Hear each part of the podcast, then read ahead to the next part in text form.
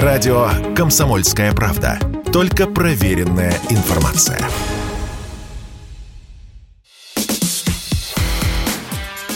Диалоги на Радио КП. Беседуем с теми, кому есть что сказать. Добрый день, это радио «Комсомольская правда», в студии Павел Садков, и у нас замечательный спортивный гость, один из самых прославленных наших гроссмейстеров, международный гроссмейстер, шахматист Сергей Корякин. Сергей, здравствуйте. Здравствуйте. А, Сергей, огромное спасибо, что пришли, мы э, всегда рады вам, и вы это знаете, но сейчас время довольно суровое для шахмат, и ну не только для шахмат, и вообще, в принципе, время такое, напряженное, скажем так. А, поэтому первый вопрос на самом деле такой, вот сейчас э, история с шахмат в очередной раз подошла пришла к э, какому-то полурасколу, да, что вот вчера э, Магнус Карлсон заявил, что не будет играть с россиянином чем, что э, ясно это связано с тем, что с гражданством, скажем так, не помню еще. Нет, нет, я не... вас сразу перебью. Да? Это совершенно не является чем-то определяющим для Магнуса. То есть, ну, понятно, что он там западный гроссмейстер, у него там западная точка зрения, скажем так, но при этом суть не в этом, суть в том, что он сыграл уже 5 матчей на первенство мира, устал, э, ну это понятно, я один сыграл тоже, как бы понимал огромное напряжение. Потом он э, сыграл прошлый матч против Яна Непомнящего, и вот это вот могло тоже повлиять, потому что угу. готовиться к одному и тому же сопернику два года, по сути, то есть, ну это помимо того, что это сложно, это еще и очень скучно. Угу. А Магнус все-таки любит получать удовольствие от игры. В этом плане он пошел по своему какому-то пути. Э, ну, на мой взгляд, что это плохо для шахмат. Угу. Это неправильно с точки зрения того, что, ну, к чему мы всегда привыкли, что в шахматах роль личности чемпиона мира, она всегда была определяющей. И все на него пытались равняться, пытались, мечтали о том, чтобы отобраться на матч с чемпионом мира, бросить ему перчатку. Это уже такая устоявшаяся традиция, там, с которой больше ста лет. И за все годы вообще всех чемпионов мира только один был случай, когда Фишер стал чемпионом мира, э, выиграл матч у Спасского и ушел из шахмат. Э, но он ушел из шахмат, ну и понятно, что все. Э, больше его матчей мы не видели, только выставочные потом он играл. А здесь Магнус остается активным игроком в турнирах и это приведет к тому, что будет отдельно сильнейший шахматист мира, то есть Магнус Карлсон, и отдельно будет чемпион мира. Это будут два разных человека, и это, безусловно, должно вызывать диссонанс определенный и у спонсоров, и у любителей шахмат. И я считаю, что это плохо.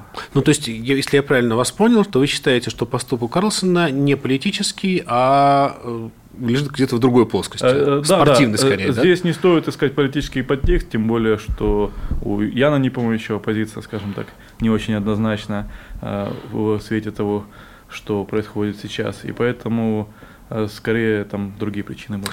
Тогда у меня такой вопрос. Э, то, что сейчас произошло лично с вами, да, то есть вы, получается, не участвовали в турнире претендентов, хотя имели для этого э, все возможности, и вы-то как раз пострадали, и я так понимаю, вы-то пострадали по своим политическим э, ну, да, взглядам, конечно, из-за своих политических взглядов. И я после 24 февраля поддержал Россию, не думая не думаю в том плане, что для меня как бы это очевидно, что нужно поддерживать свою страну, тем более в такое сложное время. И я подписал письмо э, на имя Владимира Владимировича Путина с поддержкой спецоперации. То есть, ну, вообще я считаю, что у меня есть полное моральное право вообще высказывать свою позицию, особенно учитывая, что я сам из Крыма и три года жил в Донецкой области. То есть я прекрасно знаю менталитет этих людей, этих республик. Э, ну, в первую очередь, Донецкой, да, и я прекрасно знаю, что они хотят быть, быть с Россией. Поэтому то, что Россия как бы начала спецоперацию, для меня э, было очень важно, и э, я, я не мог молчать. Я не такой человек, то есть я высказываюсь открыто, я там езжу на Донбасс, ну, один раз было, да, и, э, то есть, моя позиция, она известна каждому. А ФИДы могли ну, чиновники ФИДа могли э, вместо того, чтобы меня отстранять, как-то попытаться смягчить ситуацию, они могли сказать, что там, ну, шахматы вне политики, и давайте решать все споры за шахматной доской. Это было бы правильно и красиво. Тем более, что шахматы вот до последнего момента, в принципе, были такой честной игрой, где не было такого, чтобы кого-то исключили за его гражданскую позицию.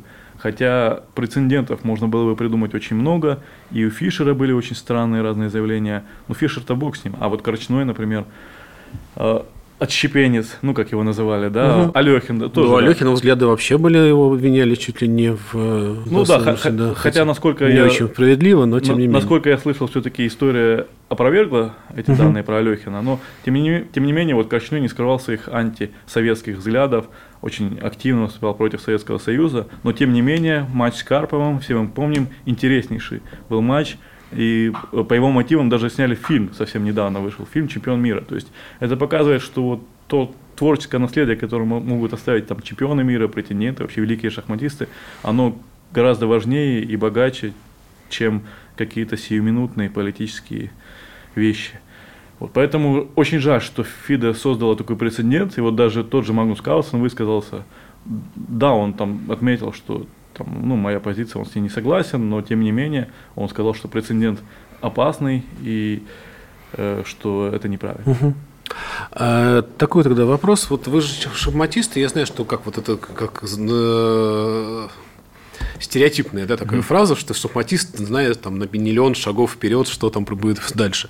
Но вы же понимаете, да, что и ваш поступок мог привести к э, тому, что произошло, и вы, главное, понимаете, что будет дальше с шахматами и с вашей карьерой. На самом деле жизнь сложнее шахмат, и ты не можешь полностью всего просчитать. То есть я, э, на самом деле, ну, не нужно как бы слишком преувеличивать роль шахматных комбинаций в жизни, потому что э, не все от тебя зависит в жизни, очень много как бы это зависит или от других людей, или от каких-то случайностей. То есть, ну, вообще я в целом верю в какой-то промысел Божий mm-hmm. сверху, который идет.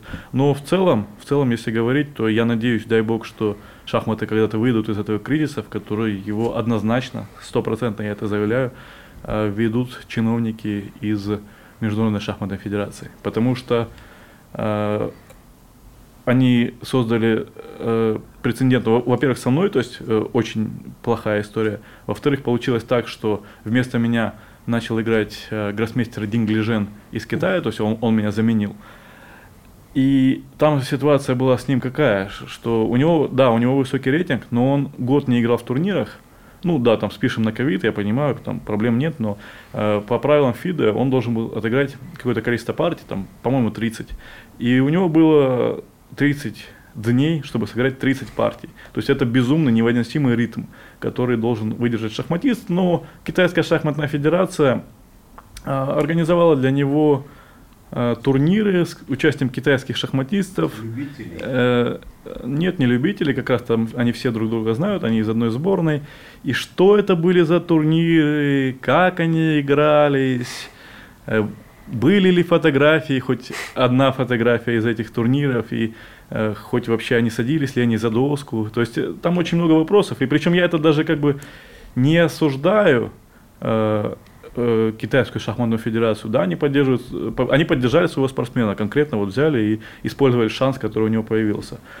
Э, скорее это вопрос к тому, что чиновники ФИДа, они очень избирательны. То есть на одни вещи они закрывают глаза, на вторые вещи они как бы указывают, что ты виноват. А потом то, тоже стоит вспомнить, что два года назад президент ФИДа Аркадий Дворкович тоже допустил большую ошибку, когда Тимур Раджабов, азербайджанский гроссмейстер, э, попросил, чтобы перенести турнир претендентов в Екатеринбурге на более как бы, благоприятное время, потому что ну, ковид уже начинался, и уже все массовые турниры отменялись, и, э, в общем, надо было переносить. И это было понятно, в принципе, очевидно всем, но Международная шахматная федерация за, ну, заставила как бы сказать, что э, ты, ты либо играешь, либо не играешь. Э, ну, Тимур отказался играть, потому что ну, он бы не чувствовал себя комфортно и безопасно.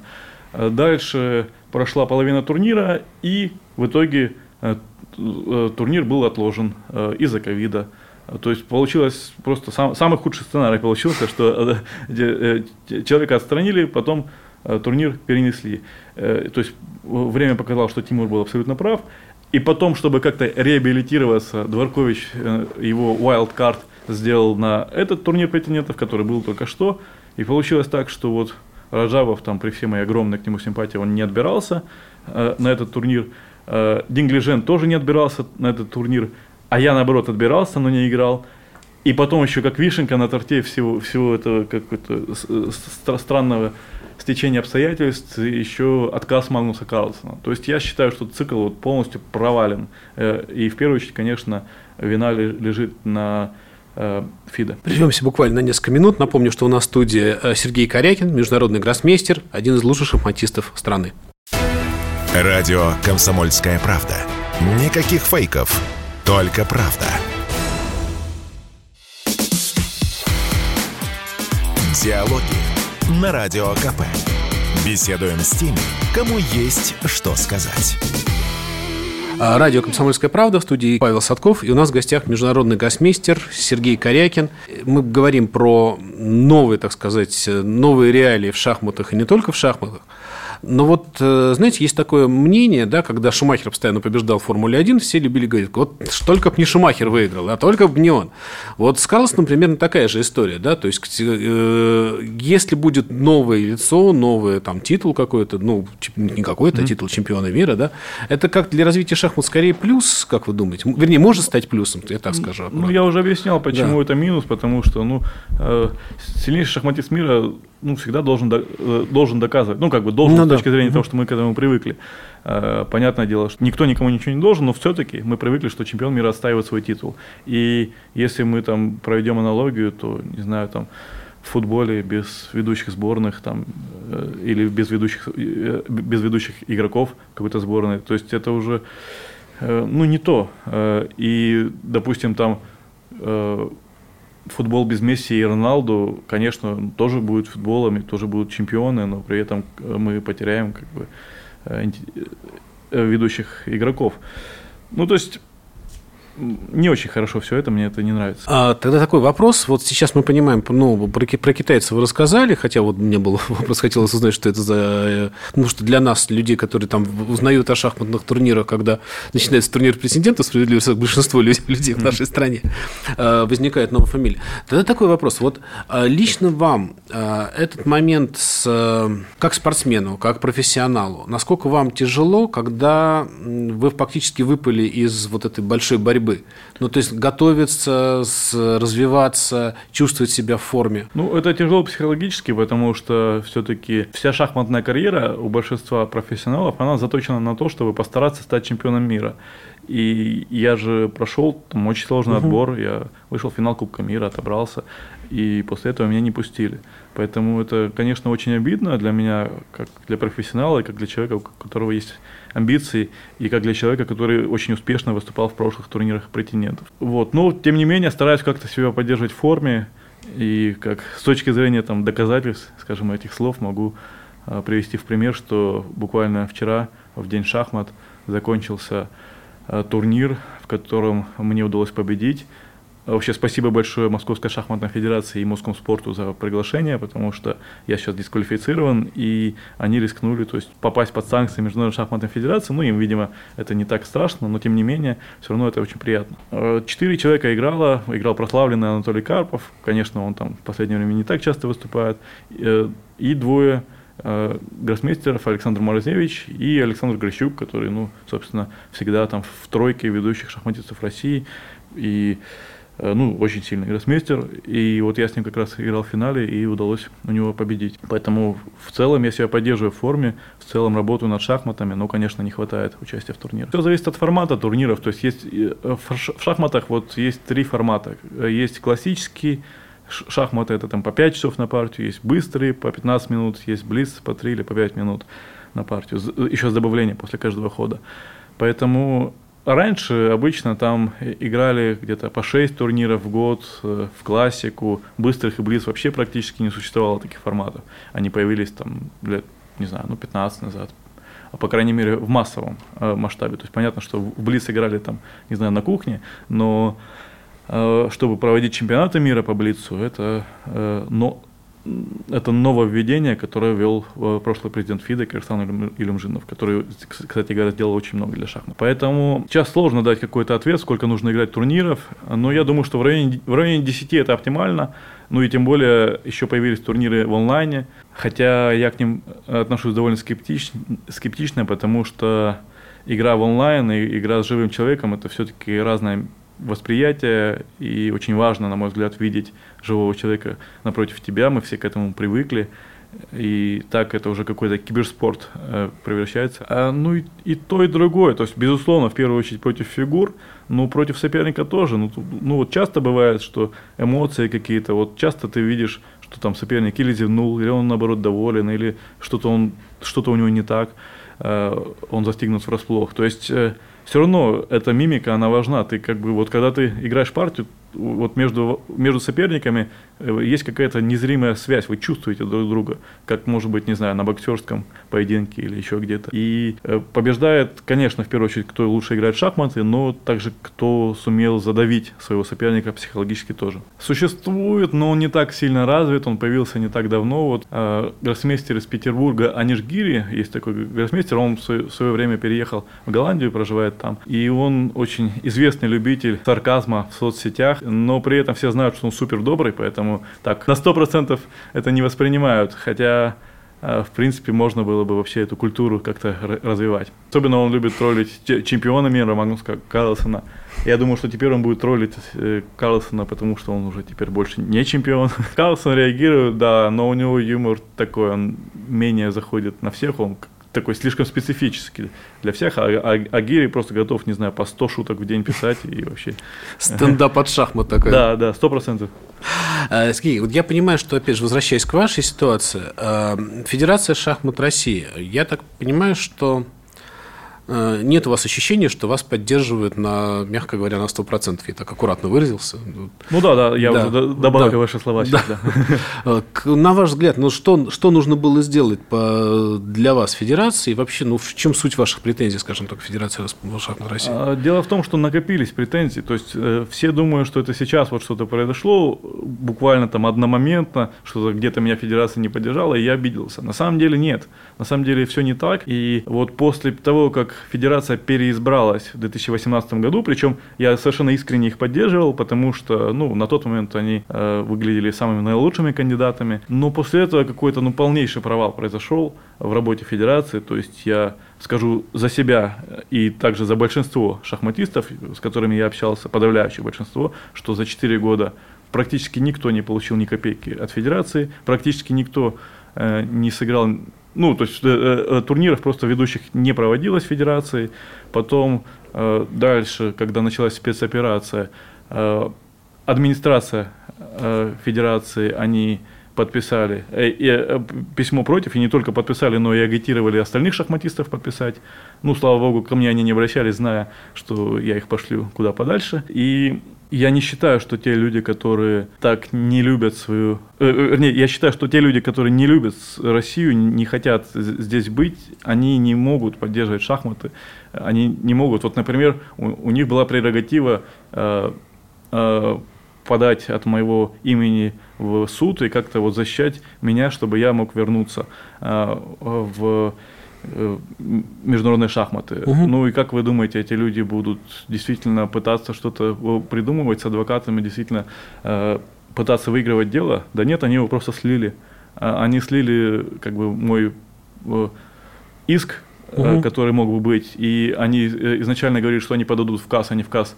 В последний момент я узнал, что они не подают, буквально за 2-3 дня до того, как уже был крайний срок. Поэтому Э, они в этом плане меня очень сильно подставили, но это уже был, был, была такая последняя финальная капля угу. той общей ситуации, которую я наблюдаю долгие годы. Я подчеркну, что это не вчера и не позавчера появилось. Но, тем не менее, Федерация вступает с вами в дискуссию. Вот сегодня заявление по поводу Дня шахмат, и, в частности, ответ вам, что сколько сделано, и там приведено, что открыто там столько-то школ, там открыто сделано столько. Ну, то есть, какая-то попытка диалога, я, я ее вижу, на самом деле, наверное. Ну, а у вас есть какое-то личное общение с ними, нет? Или это уже... Ну, э, я, я, я общаюсь с ними через посредников. Угу. В принципе, если они хотят донести до меня какую-то информацию, они это сделают без проблем.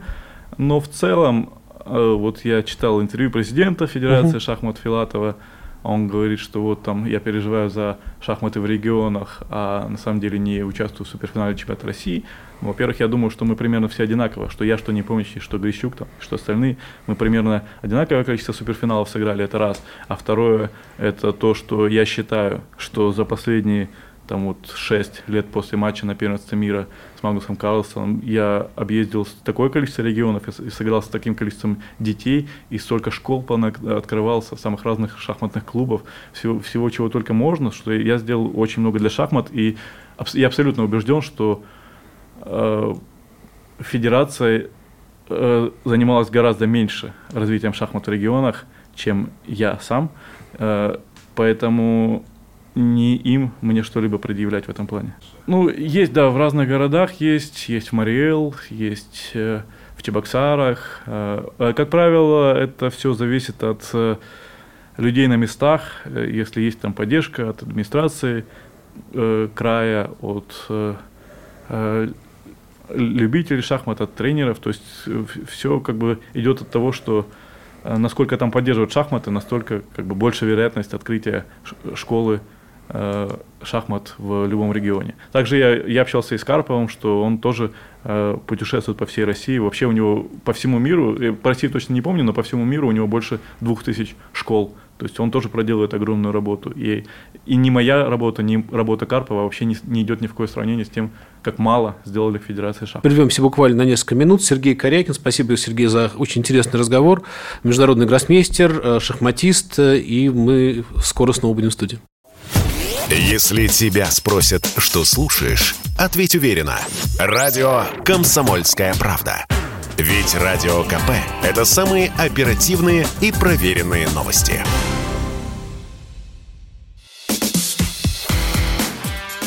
Диалоги на Радио КП. Беседуем с теми, кому есть что сказать. А, радио «Комсомольская правда» в студии Павел Садков. И у нас в гостях международный гроссмейстер, шахматист а, Сергей Корякин. Сергей, мы говорим про федерацию и говорим, что есть вопросы, есть претензии, и, на мой взгляд, они достаточно обоснованные.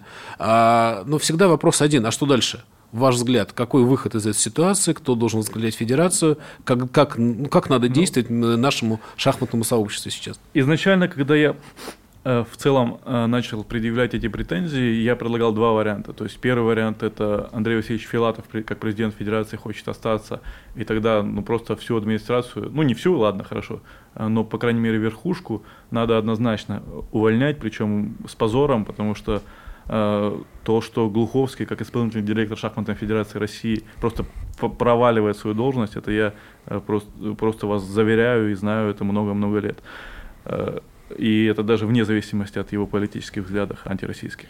Э, то есть это первый вариант, я вижу, э, что привести людей в шахматы, которые, соответственно, любят э, этот вид спорта и готовы его развивать. Я каждый день встречаюсь с людьми, которые готовы действовать. Очень много встречаюсь с бизнесменами, которые готовы проводить турниры, которые готовы что-то придумывать. Но федерация закостенела. Вот 8 лет прошло, и ну, нет какой-то мол... нет молодой крови, нет людей, которые бы все это двигали. Ну, вот реально застоялись. И причем это на фоне всего этого я читаю прекраснейшее интервью Ирины Александровны Винер, которая рассказывает о том, что нужно создавать международные, э, альтернативные международные федерации со странами БРИКС, с дружественными странами. Она рассказывает, что нужно очистить спорт от тех людей, которые не любят свою страну, которые хотят жить в других странах, и она абсолютно права.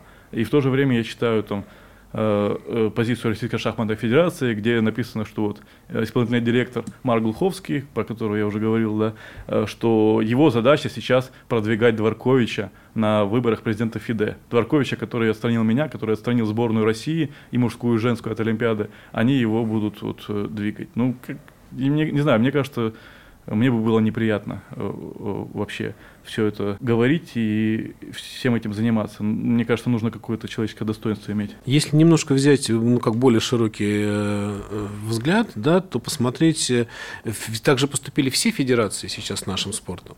И есть ощущение, что, ну, там в тоже хоккейная федерация, как известно, очень хорошо к нам относится. Россия это, ну, как бы одна из, один из столпов мирового хоккея, а, как и шахматах, да, наверное. Э, и тем не менее все решения это отстранение, запрещения, там самые жуткие, которые... И представить, сейчас это уже как нормально воспринимается, ну, отстранили чемпионат мира, это же кошмар, но тем не менее. А, может быть, действительно другого выбора не было у ФИДЕ, или там все-таки можно было как-то побарахтаться, посопротивляться? Ну, я не верю, то есть я не верю, как бы что человек, однажды предав, не предаст снова. Поэтому у меня никакого доверия к ФИДе нет, вот просто ни малейшего. И более того, то есть я могу сказать, ладно, Дворкович, как бы хорошо, там вот там посидел на двух стульях, там, а сейчас там будет поддерживать Россию.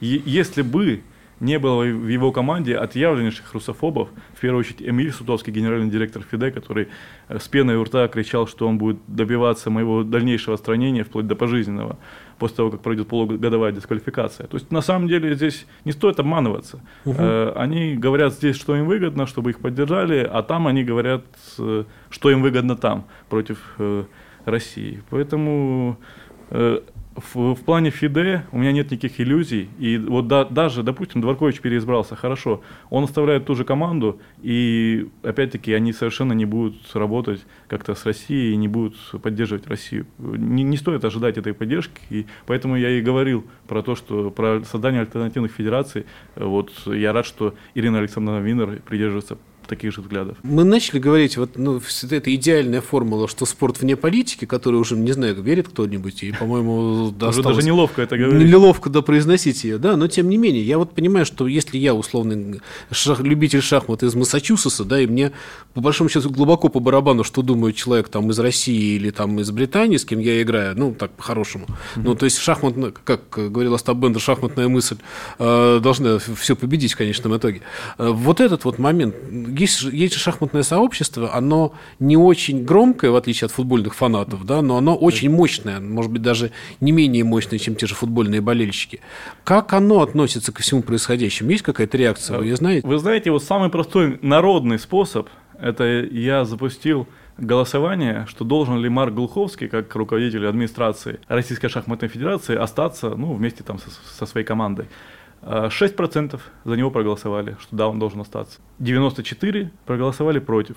И это показывает, собственно, что люди-то они не глупые, но чиновники на местах, они уцепили свои кресла, и просто так они их отдавать не хотят. Поэтому, чтобы его там сдвинуть со своего кресла, это нужно будет очень сильно постараться. Хорошо, я в обход пытался этот вопрос задать, не получилось. Давайте прямо. Если вам предложат возглавить Федерацию шахмат России, например, вы бы на это пошли? Вообще готовы стать шахматным чиновником? А, нет, не готов. Я, я это вот сразу вам утверждаю, потому что многие действительно подумают, что вот я устроил там какой-то хаос для того, чтобы самому прийти к власти. Нет, я просто болею за шахматы, у меня душа болит за то, что происходит. Я в свою очередь приложил, на мой взгляд, идеальную кандидатуру Анатолия Георгиевича Карпова, который уважаем одинаково и в шахматном мире, и в мире там, политики, и в мире бизнеса все его любят, все его знают. Понятно, что у него большая занятость, понятное дело, что возраст уже почтенный, но в целом он бы мог однозначно руководить федерацией. То, что сейчас происходит в шахматах и вообще в спорте, э, всегда хочется задать вопрос, ну, ребят, ну, как легкое безумие, во, не легкое, серьезное безумие во всем этом есть. Ну, то есть расскажи это год даже назад нам всем,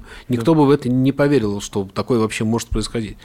Э, я знаю, что вы не знаете ответа, но я задам этот вопрос. Когда все это закончится? Когда мы, поймем, когда мы вернемся к относительно э, здравому взгляду там, вообще в, в мировом спорте? Я думаю, что это будет очень не скоро. Не стоит обманываться, что вот там пройдет спецоперация и дальше все вернется на свои места. Э, пройдет спецоперация, дальше будут использоваться санкции за там не знаю, они придумают формулировку, скажут, угу. там оккупированная территория, скажут еще что, ну, все что угодно. И э, эти санкции продолжатся. Они, надо понимать, что эти санкции, они бессрочные. Это то же самое, что моя дисквалификация. Ну, полгода пройдет, сейчас еще угу, дальше добавят. Ну, да. Санкции э, к России, они такие же. Вот там год пройдет дальше. Э, у кого-то сомнение, что их не продлят, что ли. Поэтому ждем, на самом деле ждем, потому что ну, у них тоже сложная ситуация и в Европе, и в Штатах. Далеко там не все люди однозначны, и люди понимают, что у них очень много у самих проблем, а вместо этого власти, не решая их проблем, пытаются там что-то помогать э, Украине и, и в ущерб собственной экономике. То есть люди тоже этим недовольны, и мы будем надеяться, что когда-то, понятно, что не сейчас, но когда-то придут адекватные люди во власти там тоже. Тогда вопрос про вашу поездку на Донбасс. Она была не так давно, и понятно, что это ну, важно для людей, которые там живут, это важно для вас, это важный политический ход.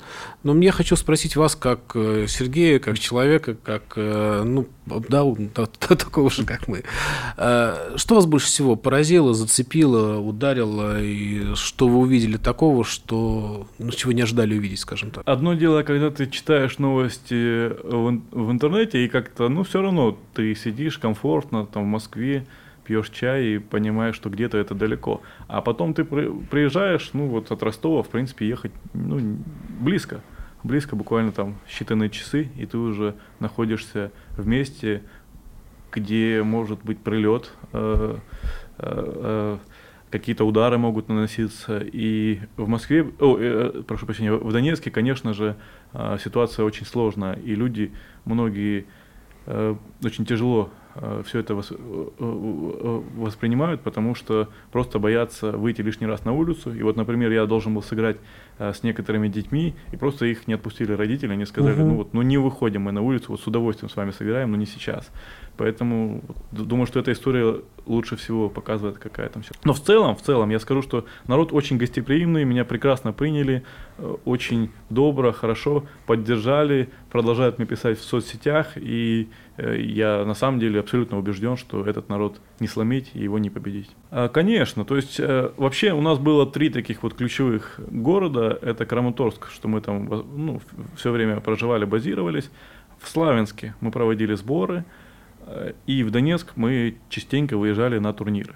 Ну, на самом деле здесь не стоит как бы делать каких-либо различий. То есть это э, Краматорск, там, я не знаю, там Мариуполь, там, или любой другой город, Макеевка, там, все что угодно. Это все а, один и тот же регион с одними и теми же людьми. И то, что там Краматорск, Краматорск временно оккупирован, ну, э, это вопрос времени. Э, так, так просто случилось. Но я уверен, что как только Краматорск освободят, я обязательно туда поеду там была сильнейшая шахматная школа. То есть э, уже вот в возрасте, в возрасте 9 лет я вышел на такой уровень, где мне нужно было ездить там, на чемпионаты мира, чемпионаты Европы, путешествовать, как-то тренеров оплачивать. И все это было очень накладно, учитывая, что ну, денег я не зарабатывал в тот момент, а родители жили э, скромно. И, соответственно, пришло приглашение из Краматорской шахматной школы, что вы переезжаете, как бы там, ну, какая-то будет стипендия, Э, будет возможность заниматься с тренером и будет возможность ездить на турниры. Собственно, все. Все то, что нам нужно было. И здесь, конечно, была смелость родителей определенная, потому что бросили все. Бросили вот работу, которая была, все абсолютно бросили. И мы просто э, взяли вещи и переехали. Э, банально, да. И это все полностью оправдалось и окупилось многократно. Потому что вернулся я через три года, потому что школа распалась. Э, уже будучи самым молодым в мире гроссмейстером. То есть я сделал огромнейший скачок из там э, кандидата в мастера перспективного в ранг гроссмейстера, которого знает уже, по сути, весь мир. Прервемся буквально на две минуты. Радио «Комсомольская правда». Павел Садков в студии, а у нас в гостях Сергей Корякин, международный гроссмейстер-шахматист. Радио «Комсомольская правда». Мы быстрее телеграм-каналов.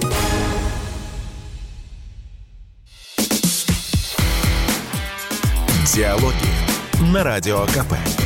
Беседуем с теми, кому есть что сказать. А, радио «Комсомольская правда». Павел Садков в студии. У нас в гостях Сергей Корякин, международный гроссмейстер, шахматист. Мы говорим, к сожалению, не только о шахматах, но и о шахматах, слава богу, тоже. Это произошло только лишь потому, что Крым был э, в тот момент э, украинским, но к счастью, этот вопрос решился в скорости. Э, и да, в 2009 году я поменял гражданство, стал э, российским шахматистом. В принципе, мне было очевидно, что это один и тот же народ, одни и те же люди, что в Москве, что в Крыму. И я это многократно говорил еще тогда, когда еще вот до всех знаменитых событий. Поэтому это моя точка зрения устоявшаяся. А, и я был очень рад, конечно, что в 2014 году Крым вернулся, потому что у меня там до сих пор проживают родители, очень много там друзей, родственников, и я там регулярно бываю. Поэтому, когда Крым стал российским, это был настоящий праздник для нас всех. Ну, в 90-м, это, да, это 12 января 90 -го года. То есть еще Советский Союз, да? Да, еще, да, это был Советский Союз, так что у меня здесь нет никаких этих предубеждений, я родился в Советском Союзе. Я понимаю, что сейчас, наверное, странно этот вопрос звучит, но вы заслуженный человек, в том числе и по украинским э, законам, вы родиноносец, человек, которого э, действительно там... Э, ну, я был олимпийским чемпионом в составе сборной Украины, Олимп... что теперь... Совершенно верно, вот. И если какие-то связи у вас остались вообще с теми, кто сейчас там живет? Или это просто лучше не говорить даже об этом, если есть? Нет, ну с адекватными людьми да, но в целом, конечно, там ситуация сложнейшая, что люди боятся лишний раз даже, даже что-то написать, лишний раз как-то позвонить, потому что просто там тотальный контроль э, любое слово э, может быть использовано против тебя. И даже, ну вот сегодня я вот был на Первом канале, мы обсуждали, что губернатор Николаевской области Ким сказал, что мы сейчас закроем Николаевскую область на два дня и проведем чистки людей, которые, э, у которых пророссийские взгляды. То есть это как назвать вообще? И э, сказал он это, что характерно на, на русском языке. Поэтому угу. Это некогда прекрасная страна Украина, за которую я выступал, она превратилась в какой-то уродство. Сейчас в свете всех вот этих событий я понимаю, что э, это сильно ударило, в том числе материальное, подозреваю, по вам, да, с этого э, отсутствие профессиональных матчей. Вот этот момент, как вы решаете этот вопрос, как вы видите свою вот этот, ну, грубо говоря, на что чем сейчас будет деньги зарабатывать? Ну, спасибо огромное э, Федерация шахмат Свердловской области, компании Сималенд и лично Андрею Моисеевичу Симоновскому за спонсорство, которое они мне оказывают. Э, спасибо большой компании «За спорт», которая меня тоже поддерживает очень хорошо. Просто на самом деле, вот повторюсь вновь, что от федерации же нет, нет никакой помощи. То есть вот слава богу, что нашлись неравнодушные люди. А если бы они не нашлись, я бы просто жил бы в минус. И это, ну, сложно. Сложно, тем более учитывая, что у меня семья, у меня двое детей, как бы их тоже надо как-то ставить на ноги, их поддерживать. Поэтому э, ситуация непростая, но слава богу, что есть патриоты и среди российского бизнеса это тоже очень важно. Вы, кстати, с детьми как часто играете? Вообще не шахмат. У них все из шахмат, нет? Там шахматы и меховые игрушки, что-нибудь такое. Э, шахматы, конечно, у нас присутствуют дома, но вот почему-то парадоксально, я не знаю, может быть, это вопрос восприятия или чего-то еще, но дети, они больше любят играть в шахматы на iPad. То есть они скачивают какое-то приложение шахматное, любое, в принципе, и они играют, им э, реально интересно, они готовы там провести какое-то время, полчаса могут играть просто в шахматы. Ну, мы им не запрещаем, потому что все-таки это интеллектуальная игра. Э, ходили также на занятия с, с тренером. Иногда, иногда ходим, но все равно у них, там скажу тоже прямо, что нет такой уж нацеленности на результат шахматный, как это было у меня. 4,6. Ну, еще маленький, поэтому... Ну да, в 6 лет нацеленность на результат. Ну ладно, или у вас был ну, уже? Ну, например, нет, в 6, в 6 конечно. Я, я уже в 6 я, я занимался по 7-8 часов в сутки шахматами каждый день без выходных. То есть, нет, на самом деле я, я скажу так, что вот с 6 до 12 лет я работал 6 лет над шахматами, и у меня был, наверное, один выходной за 6 лет. поэтому, поэтому я знаю, что такое нацеленность на результат, я знаю, что такое там, как бы, отдать все силы для победы. А чем еще увлекаются ребята? А, полупрофессионально они занимаются хоккеем оба, угу. и причем я вижу шикарнейшие результаты. Ну, понятное дело, что дальше хоккей, дело в том, что хоккей, в отличие от шахмат, его сложнее прогнозировать. Мне все говорят, там я с прославленными хоккеистами общался, с Фетисовым общался, угу. что талант в хоккее, он может быть понятен, есть он или нет, уже там в 13-14 лет. А до этого ты как бы должен годами этим заниматься, и нет никакой гарантии. Поэтому посмотрим, выльется ли это во что-то именно как у меня, в профессиональный спорт, или же это будет просто э, хорошее дополнение к их э, жизни. Шахматист человек, который вот, э, не знаю, вот опять же, мы говорили о стереотипах, да, вот вечно думающий человек, вот этот вот напряженный лоб, взгляд такой, что-то там просчитывающий, как-то вот. Ну, артист бы сыграл так, во всяком случае, да, когда, если, если Я понимаю, что в это отчасти правда, потому что ваш мозг постоянно работает, но с другой стороны, как вы переключаетесь? Вот есть какое-то вот у вас по щелчку, чтобы уйти в какое-то состояние там не шахмат? Да есть, конечно. Ну, во-первых, во-первых, э, занятия спортом mm-hmm. мне очень помогают. Просто ты, ты, ты меняешь вот как бы то, чем ты занимаешься, э, мозг полностью перестраивается. То есть я могу по опыту сказать, что вот любая там пробежка, скажем, от 5 до 10 километров полностью перезагружает твой мозг, и ты просто при, прибегаешь к другим человеком, у тебя мысли все структурированы, все уже, там, э, ты выплеснул энергию, может быть, какой-то негатив, и полностью вот как заново родился. Это мне очень нравится. Не, каждый день, конечно, нет, хотя, в принципе, вот в Крым, когда мы приезжаем, мы регулярно Э, занимаюсь спортом и, э, и бегаем, и, и другими видами спорта. Я, я вот начал паркуром заниматься в этом году. Ну, может быть, чуть-чуть поздно, конечно, но с другой стороны, все равно это очень интересно. Э, учитывая тем более, что я с 5 до 10 лет занимался акробатикой и, э, в принципе, до сих пор могу пройтись на руках. То есть какие-то спортивные навыки у меня остаются. В моем детстве было такое противопоставление. Были шахматы как для умных мальчиков и карты для плохих мальчиков. Как у вас с картами отношения складываются? Вы играете? Чисто вот так вот в семье сыграть в дурачка и в какой-то такой комфортной обстановке. Ну, нет, э, Гречук-то полупрофессионально, он в какой-то момент чуть ли не деньги зарабатывал в картах. И вот даже Магнус Карлсон участвует в некоторых э, карточных турнирах э, тоже. То есть он, он очень уважает. Карты он в основном в покер играет. Не мое это, я не получаю такого большого удовольствия. То есть мне гораздо интереснее, во-первых, играть в шахматы, а если во что-то другое, ну я, я бы предпочел играть нарды. Вот я очень люблю э, нарды и э, тоже с детства играю. И получаю гораздо больше удовольствия. А есть профессиональные, профессиональные турниры по нарду? Ну, конечно, есть, да, но э, все-таки я, я любитель. Я, э, для того, чтобы профессионально играть, нужно ну, каждый день играть. Кафельников перешел в гольф из тенниса, то есть тут не думаю, что... Ну, давайте не будем про него. А, тогда такой вопрос. Я знаю, что у шахматистов, ну, с их мозгом, да, многие ждут, ну, во-первых, почему-то считается, что это э, много азартных людей среди шахматистов, которые там как с казино связаны, а другое большое количество писателей. Тот же Луис Кэрролл, да, со своей Алисой, который создал этот, э, из, из шахмат сумел литературный мир создать. Вот вы к чему ближе? К, к азартности или к э, литературе? У меня есть, безусловно, степень азартности, но в то же время я всегда стараюсь просчитать варианты. Э, поэтому я не из тех, кто будет там ставить на красное или на черное и э, надеяться на удачу. То есть это однозначно не мой вариант. Хотя я вот знаю, что некоторые шахматисты, еще когда у нас казино работали в России, были открыты, то они были очень успешными и выигрывали деньги у казино, и они были Э, то есть их, их не пускали э, вовнутрь, то есть они как бы стояла секьюрити, которая знала этих э, людей, именно шахматистов, и говорили, что нет, вам, вам сюда нельзя. Поэтому... Но это же миф, наверное, да? Это не человек... миф. Нет, смысле... нет, миф, миф, что имеется, что, что можно просчитать. Ну, как ты рулетку просчитаешь? Нет, ты, ты не можешь просчитать. Ребята, да, ну, да. ребята занимались играми, не все могу рассказывать, но как бы это настоящие истории, которые были, что их не пускали. Ну, а вот с литературой там нет желания что-то написать, что-то придумать, какой какой-то мир? Да, в принципе, с удовольствием. Ну, я как? Я, я могу написать скорее все-таки про шахматы, могу какие-то истории рассказать, то есть не обязательно именно шахматные комбинации какие-то разбирать.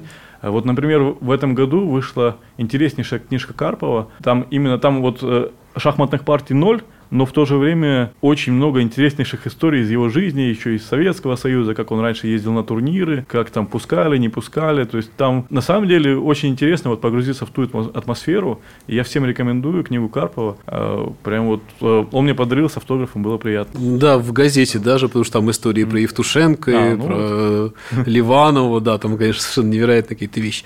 А тогда вопрос, немногое можем рассказать, что-то могу, что-то, ну я понимаю, да, есть свой мир, свои но когда сборная СССР выиграла по баскетболу Олимпиаду 88 года, об этом истории знают, мне кажется, все, что они разгромили всю Олимпийскую деревню, там гуляли так, что там э, Сеул содрогнулся, в буквальном смысле. А шахматисты бывают такие прям яркие проявления какие-то? Или это люди все-таки, во-первых, индивидуалисты, во-вторых, не так, э, не так гуляют, грубо говоря? Гуляли раньше, я бы так сказал. Вот в Советском Союзе, например, там пить во время турнира, причем пить не, не то, что там бокальчик вина, а именно много пить, это это было распространено. То есть вот Таль, чемпион мира, он как бы не скрывал то, что он э, готов там в хорошей компании э, приговорить бутылочку и вообще. Э, но сейчас просто другое время. Все на спорте, все как бы да. стараются, и ну просто невозможно совмещать. То есть ты можешь, э, где-то да, ты можешь себе позволить. Я вот во время турнира по вечерам тоже бокальчик вина себе позволял и играл, при этом хорошо выигрывал. Но опять-таки я понимаю, что ну, всегда так делать нельзя точно, и э, что ну, это должно компенсироваться какой-то работой за шахматной доской. За здоровый образ жизни. Конечно. А, за то, чтобы скорее все наладилось во всех отношениях э, в нашей стране. И самое главное, Сергей, мы очень хотим, чтобы в следующий раз мы говорили вам только о шахматах, без всякой политики, чтобы вы играли. И желаем вам огромных успехов в вашей карьере. Спасибо большое. Сергей Корякин, международный гроссмейстер, шахматист, был в гостях у радио «Комсомольская правда». Спасибо вам. Диалоги на Радио КП. Беседуем с теми, кому есть что сказать.